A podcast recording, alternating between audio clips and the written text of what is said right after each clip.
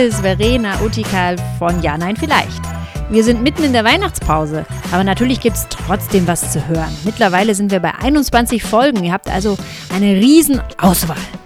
Wenn euch das aber zu schwierig ist und ihr, obwohl ihr schon 21 Folgen gehört habt, euch immer noch nicht entscheiden könnt, dann haben wir eine kleine Vorauswahl getroffen diese Woche, natürlich auch aus aktuellem Anlass der Weihnachtsproblematik, was schenke ich da, was kriege ich da, die Folge des Auswahlparadox. Ich spreche mit meiner Schwägerin Anne Utikal über das Problem von zu viel Auswahl und sie gibt auch ein bisschen Einblick darüber, wie das in der Kinder- und Jugendpsychiatrie zu deutlichen Problemen führen kann. Frische Folgen gibt es dann wieder ab Januar. Wenn ihr Lust habt, vernetzt euch doch mit mir, entweder auf Facebook oder LinkedIn oder Twitter. Anne, schön, dass du da bist. Hallo Verena, danke für die Einladung. Anne, du warst ja schon mal da. Ja, stimmt. Und da haben wir über ein anderes Verhaltenskonzept gesprochen. Heute reden wir darüber, wie schwer uns manchmal die Auswahl fällt. Ja. Ich stelle dich einmal kurz vor. Du bist Kunsttherapeutin an der LMU München. Ja, genau. Hast also tagtäglich zu tun mit Leuten, die Probleme haben in der einen oder anderen Dimension. Ja, so kann man es sagen. Und auch manchmal mit Entscheidungen. Sicher, das kommt auch immer wieder vor. Ich habe heute ein Beispiel mitgebracht, wo ich das letzte Mal den Burden of Choice an mir gespürt habe. Erzähl. Du weißt ja, ich habe mir gerade die Augen lasern lassen. Oh ja, stimmt. Und damals, als ich mich dazu entschieden habe, das war im April, da wusste ich, okay, nach langer Entscheidung, nach langer Entscheidungsfindung, ich möchte meine Augen lasern lassen. Mhm. Habe dann also ein, ein Zentrum gefunden, ein Augenlaserzentrum, bin dahin und habe mich informiert und wollte dann eigentlich nur noch ausmachen, wann wir jetzt diesen Eingriff starten. Und dann sagte der Arzt zu mir, ja, Moment, aber wir haben ja noch eine andere Möglichkeit. Wir könnten ja nicht nur lasern, wir könnten ja auch noch so eine Ersatzlinse einsetzen. Äh. Und dann? Ja, und dann musste ich mir da überlegen, was ich jetzt mache. Und ich wollte überhaupt nichts überlegen. Also ich wollte eigentlich nur diesen Termin ausmachen. Und auf einmal hatte ich da eine Entscheidung zu treffen. Also es war jetzt nur eine Option mehr. Ja. ja. Aber trotzdem hat mich das total umgehauen. Ich wusste überhaupt nicht mehr, was ich tun soll. Oh, nee. Und jetzt musste ich mir da Gedanken machen. Das war so super anstrengend. Und weißt du, was ich dann gemacht habe? Du hättest dir gewünscht, dass der Arzt einfach sagt, was das Richtige ist? Ja, genau. Das wäre natürlich schön gewesen, wenn der Arzt einfach sagt, was er denkt, was das Beste ist. Der sagt aber, nee, das können Sie entscheiden. Völlig, was Sie möchten. Wir machen beides. ich so, äh, blöd. Ich habe dann einfach mich dafür entschieden, ich ignoriere einfach, dass es noch eine zweite Option gibt. Ich habe so getan, als hätte ich die nie gehört. Ah, okay. Ja, es war mhm. einfach zu viel. Kannst du verstehen? Ja, ja, also ich finde, äh, wenn man irgendwie zu viele Optionen hat, dann lähmt einen das völlig und ähm, das fängt ja schon morgens damit an, fahre ich jetzt äh, S-Bahn oder Fahrrad und ähm, ich weiß eigentlich, äh, Fahrrad wäre besser, aber S-Bahn ähm, ist irgendwie gewohnt und gemütlich und also. Ja, ja, genau. Manchmal ist es einfach super anstrengend, Optionen zu haben. Ja. Ne? Ja. Da fällt mir noch ein anderes Beispiel ein. Kennst du Flying Tiger? Oh ja, Münchner Freiheit. ja, genau. An der Münchner Freiheit ist der in München. Es gibt den aber auch noch in vielen, vielen anderen Städten. Willst du kurz erklären, was Flying Tiger ist? Äh, das ist ein äh, wahnsinnig bunter, voller Laden, ähm, in dem es unglaublich günstige, viele Dinge gibt, von denen man erstmal denkt, man braucht sie alle. Und wenn man dann durchgelaufen ist, denkt man so, nee, eigentlich brauche ich gar nichts. Ja, genau. Ja. Genau. Im ersten Moment denkt man, man braucht sie alle. Es ist ein ganz nette Radiergummi. Mhm. Die sehen aus wie Hamburger. Ja, braucht ja. man dringend. Ja, ja. Oder es gibt einen schönen Globus zum Aufblasen. Und das ist also im Grunde wie so ein 1-Euro-Shop. Mhm. Ist auch alles super günstig, aber nicht so trashig wie ein 1-Euro-Shop. Nee, ne? ist wirklich schön hergerichtet mit mhm. so Themenbereichen und äh, dann gibt es das Badezimmer und eben Spielsachen und ja. Ja, und alles möchte man irgendwie haben. Mhm. Ich weiß noch, als ich das erste Mal drin war, das war damals in Straßburg war ich in dem, das erste Mal in einem Flying Tiger ja. und ich bin da rein und bin auch wieder raus, ohne was zu kaufen, weil ich, ich konnte mich einfach nicht entscheiden. Ja, kann ich, kann ich gut verstehen. Ja, und darüber sprechen wir heute. Warum ist es manchmal so schwer, sich zu entscheiden?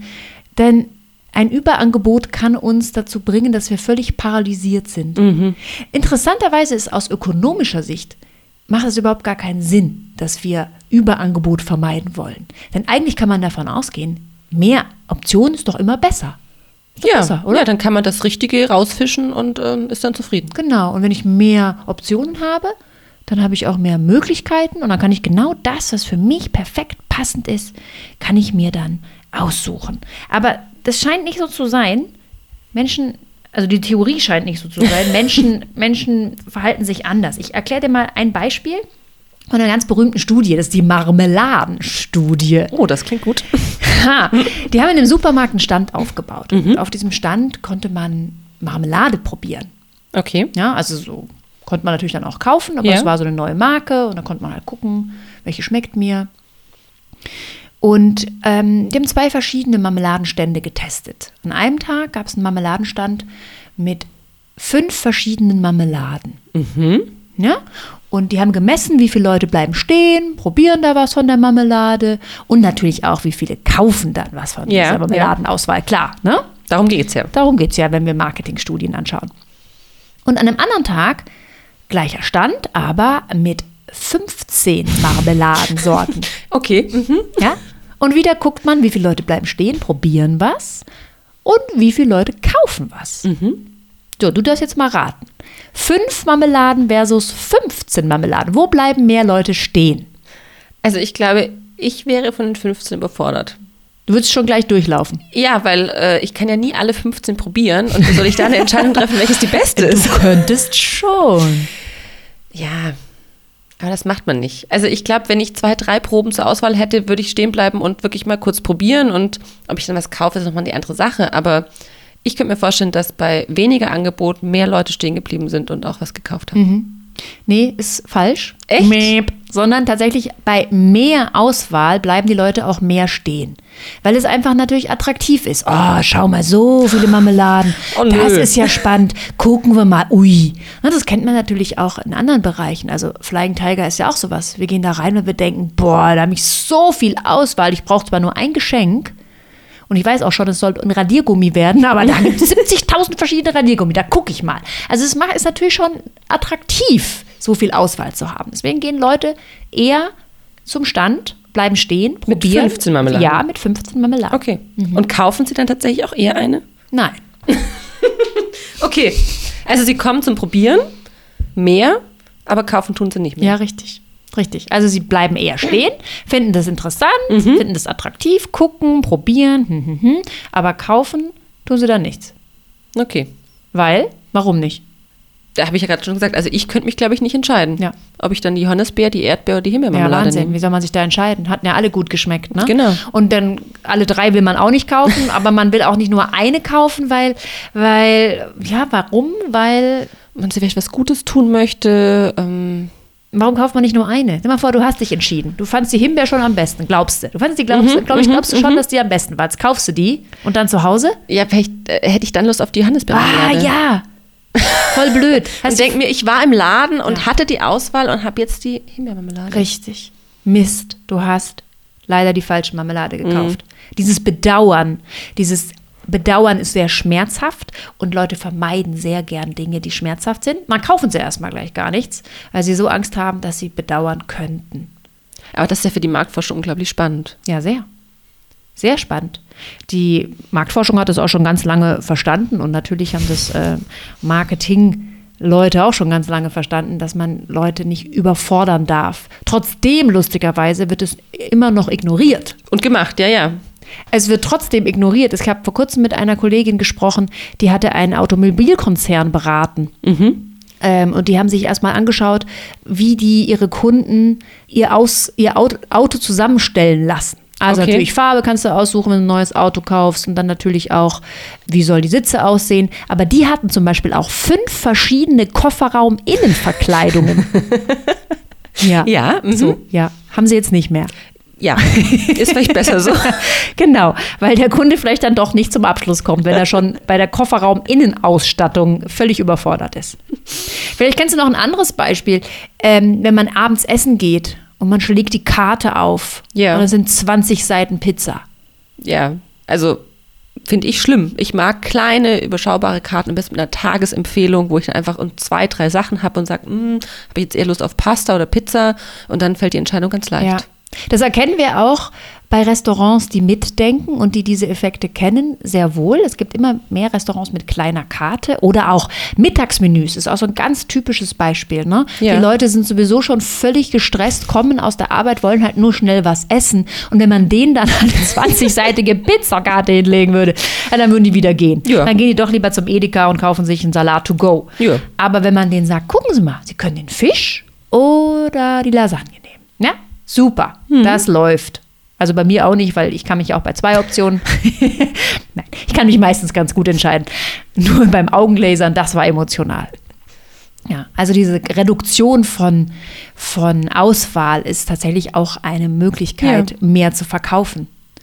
Als wir letztes Jahr in Singapur waren und wir Nadine besucht haben, unseren anderen Hot Podcast-Host, Co-Host, ähm, haben wir entdeckt, dass es ganz viele Restaurants gibt, die wirklich nur ein einziges Gericht auf der Karte haben. Ein einziges. Ein einziges. Und das funktioniert auch. Das funktioniert und manche sind sogar so, so gut darin, in diesem einen Gericht, dass sie einen Michelin-Stern haben.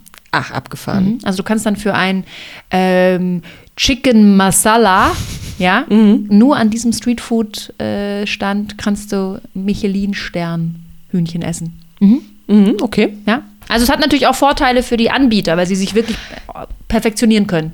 Ja, ja, und auch die Vorbereitungen sind einfach äh, strukturiert und klar. Einkaufen etc. ist äh, verdirbt nichts. Ist schon auch genau. äh, Also ziemlich für den, optimal. Für den Anbieter hat es auch einen Vorteil und für den Kunden auch, denn der muss nicht nach der besten Option suchen. Der weiß, es gibt nur das oder nehme ich halt mal das. Sehr schön. Nehme ich noch den Pappteller oder den Plastikteller? naja, aber auch das wird ihm abgenommen. Vermutlich. Vergleichen ist anstrengend. Ne? Wir hatten auch von der, in, der, in der ersten Folge darüber gesprochen, dass Entscheiden deswegen so anstrengend ist, weil wir das normalerweise mit dem Kopf machen. Ja. Wir können es an den Bauch auslagern, aber oft machen wir es mit dem Kopf. Und gerade wenn wir hier 70 Optionen haben und wir müssen die miteinander vergleichen, dann mm, ist der Bauch erstmal nicht dabei, weil wir wollen das kognitiv lösen. Wir denken, ja, da gibt es bestimmt eine beste Option, ich muss die nur finden und dann haben wir ziemlich viele Vergleiche, die wir da treffen müssen. Das ist wirklich anstrengend. Ja. Und noch dazu kommt das Bedauern. Jetzt würde ich gerne dich fragen, was kann man da tun, wenn Menschen so paralysiert sind? Gut, im Marmeladenladen ist es jetzt kein so großes Problem, dann kaufe ich keine Marmelade. Aber es gibt ja auch Fälle, wo Leute tatsächlich viel, viel schlimmer damit hadern und keine Entscheidungen mehr treffen können, weil sie so Angst haben, die falsche Option zu ziehen. Ja, also ich denke, das ist, äh, das ist ganz spannend zu betrachten. Also wenn wir uns Kinder angucken, die spielen einfach, äh, die treffen dauernd Entscheidungen und machen sich gar keinen großen Kopf drum, weil morgen ist ein neuer Tag und dann gehen sie da halt lieber Spiel auf den Spielplatz als Fußball spielen. Und wenn wir dann irgendwie äh, in die Pubertät kommen, erwachsen werden, dann wird uns immer bewusster, welche weitreichenden Auswirkungen Entscheidungen auf unser Leben haben. Ja. Also Entscheiden heißt verzichten lernen Genau, auf einmal. Mhm. Genau, also entscheiden heißt, ich nehme die eine Tür und die andere fällt zu und ähm, bedauere ich das eben dann in zwei Wochen oder zwei Monaten, dass ich eben die eine Tür genommen habe. Und ähm, ich denke, das hat damit zu tun, dass wir versuchen, immer effizienter zu werden, immer ähm, durch diesen Leistungsdruck irgendwie auch immer mehr versuchen, uns zu perfektionieren und dann eben ein Scheitern wirklich als Scheitern erlebt wird und nicht als ein Erfahrungswert, den wir in die nächste Entscheidung mit einfließen lassen können. Bei mir zum Beispiel jetzt in der Kunsttherapie ist eine Möglichkeit, dass man einfach wieder eher ins spielerische Experimentieren kommt und auf der Materialebene erste Entscheidungen wieder trifft, ohne dass es dann richtig und falsch gibt. Jetzt muss ich einmal nachhaken. Also du sprichst jetzt von Leuten, die oder von Kindern und Jugendlichen, die tatsächlich in diese Paralyse gekommen sind. Die können sich nicht mehr wirklich entscheiden. Die haben Angst vor der kleinsten Entscheidung, weil und diese Optionen machen ihnen einfach unheimlich Angst. Ja, die sind einfach durch äh, verschiedene Ursachen in eine Passivität gerutscht und kommen da ganz schnell wieder raus. Ich meine, das ist jetzt ein extremes Beispiel. Ich denke, wir kennen das im Alltag auch, dass eben so ein Überangebot uns erstmal irgendwie hemmt Oder erschlägt oder zumindest. erschlägt, genau. Und auch da kann es ja hilfreich sein, wenn man erstmal wieder irgendwie eine kleine Entscheidung trifft. Also ähm, nehme ich heute den, den Kaffee oder den Tee und nicht gleich versucht, ähm, sich zu entscheiden, welches Studium mache ich oder welches Jobangebot nehme ich, sondern erstmal sagt, okay, Oder welche Innenausstattung für, Für mein, mein Auto. Auto nehme ich. Genau, Ja. genau. Und erstmal versucht, okay, ich treffe jetzt mal eine kleine Entscheidung und sehe das wie so eine Art Probehandeln, mal ein Ausprobieren. Wie fühlt sich das an, eine Entscheidung getroffen zu haben und ähm, vielleicht kann ich die auch nochmal revidieren. Ähm, ja, und einfach zu gucken, dass man überhaupt wieder ins Tun kommt, ins Handeln kommt und dann nicht eben in dieser Passivität stecken bleibt. Was passiert bei diesen Kindern oder auch bei Erwachsenen, die in diese Paralyse kommen? Was, was, was passiert dort? Also die können sich auf einmal nicht mehr entscheiden, die, die haben schreckliche Angst, dass sie was falsch machen, nehme ich an. Ja, ich denke, das hat ähm, was zu tun mit dem Erwartungsdruck. Ähm, da ist ein fehlendes Selbstvertrauen irgendwie eine Ursache, eine, eine Selbstunsicherheit aufgrund verschiedenster Ursachen. Mm, und durch diese Selbstunsicherheit trauen die sich eben nichts mehr zu und treffen eben auch keine Entscheidungen mehr. Die wollen die Entscheidungen abgeben, nach außen externalisieren und hoffen, dass sozusagen das Umfeld die für sie richtige Entscheidung trifft. Mhm. Das könnten dann Eltern sein, genau. Lehrer sein, Mitarbeiter sein, wenn wir eher bei älteren ja, Patienten ja, sind. Ja, mhm. genau. Wen trifft das häufiger? Sind das eher Frauen oder eher Männer? Boah, das ist jetzt, glaube ich, eine schwierige Frage. Mein Gefühl, ich würde sagen, das sind eher die Frauen. Warum? Also das ist rein meine subjektive Meinung. Ich glaube tatsächlich, dass ähm, Jungs, vielleicht auch Männer tatsächlich noch ähm, impulsiver sind in ihren Handlungen, weniger bedacht und die Mädchen und Frauen neigen doch dazu, eher ähm, die Dinge verkopft anzugehen. Da sind wir wieder beim Kopf- und Bauchgefühl, dass ich glaube, dass die mh, mm, sich mehr Gedanken darüber machen, welche Auswirkungen ihre Entscheidung hat langfristig. Auf ihr Leben. Mhm, mhm. Die haben das große Ganze im Blick und das ist natürlich unglaublich beängstigend. Mhm diese, diese Angst davor, die falsche Entscheidung zu treffen, kann also dazu führen, dass ich überhaupt keine mehr treffen ja. möchte und mein Leben im Stillstand versinkt. Genau, ja, absolut. Was für Methoden empfiehlst du noch, außer kleine Entscheidungen treffen? Was kann, was kann man noch tun, wenn man merkt, ich bin jetzt in so einer Situation gefangen, ich kann mich irgendwie überhaupt nicht mehr entscheiden? Was, was würdest du sagen? Was, was kann man machen? Du hast ja gerade angesprochen, dass man gerne diese Entscheidungen abgeben möchte. Mhm, mh. Wen könnte man fragen? Wen, wer könnte einem helfen? Du meinst es so ganz praktisch im Alltag? Ja. Ähm, also wenn ich jetzt so an, an mich denke und dann würde ich sagen, ich würde Freunde mit einbeziehen. Vielleicht auch doch nochmal die Eltern fragen, was die für Erfahrungswerte mitbringen, ähm, um das Ganze vielleicht so ein bisschen von einer anderen Perspektive aus zu betrachten. Vielleicht sollte man auch einfach mal was ganz Paradoxes tun. Was denn? weiß ich nicht, irgendwas ganz, ganz anderes. Also, wenn ich mich eben nicht entscheiden kann, gehe ich jetzt zum Italiener oder äh, zum, zum Inder, ja, dann gehe ich doch einfach mal zum äh, Chinesen. Mm, ja, was also ganz Optionen anderes. doch nochmal erweitern. Ja, beziehungsweise eine Option vielleicht ähm, einfach mal machen, die man sonst nie in Betracht ziehen würde. Eine sehr gute Möglichkeit ist auch, den Zufall entscheiden lassen. Druck aus der Entscheidung rausnehmen und merken und realisieren, dass die Welt nicht untergeht, wenn man sich mal entschieden hat. Ja. Und vielleicht war es die falsche, vielleicht hat es nicht geschmeckt. Ja gut, aber es gibt eben noch den nächsten Tag. Ja, ja. Und ich glaube, das ist auch das, was ich mit dem Probehandeln jetzt zum Beispiel in der Kunsttherapie gemeint habe. Es ist eigentlich völlig egal, ob man sich für die Aquarellfarben oder für die Pastellkreiden entscheidet. Es entsteht immer was und es entsteht auch meistens was, was man am Ende annehmen kann. Und die Welt dreht sich weiter, genau. Sehr guter Schlusssatz. Die Welt dreht sich weiter, egal wie wir uns entscheiden. Vielleicht fassen wir noch einmal kurz zusammen, was wir heute mitnehmen können. Was war für dich heute das Wichtigste? Ähm, für mich war wichtig, ähm, vielleicht die Entscheidungen nicht so wichtig zu nehmen. Und äh, ich fand das gerade ganz schön mit dem Zufall auch. Den einfach mal so gewähren lassen und darauf zu vertrauen, das wird sie schon finden. Prima. Dann bedanke ich mich ganz herzlich bei dir, Anne. Vielen Dank für die Gastfreundschaft in deinem Wohnzimmer. Ja, sehr gerne. Hat mich gefreut. Und vielen Dank an euch da draußen. Ihr wertet uns gerne oder schaut mal beim Twitter vorbei. Ihr könnt mir gerne folgen. Unter Verena Utikal findet ihr mich. Bis dann.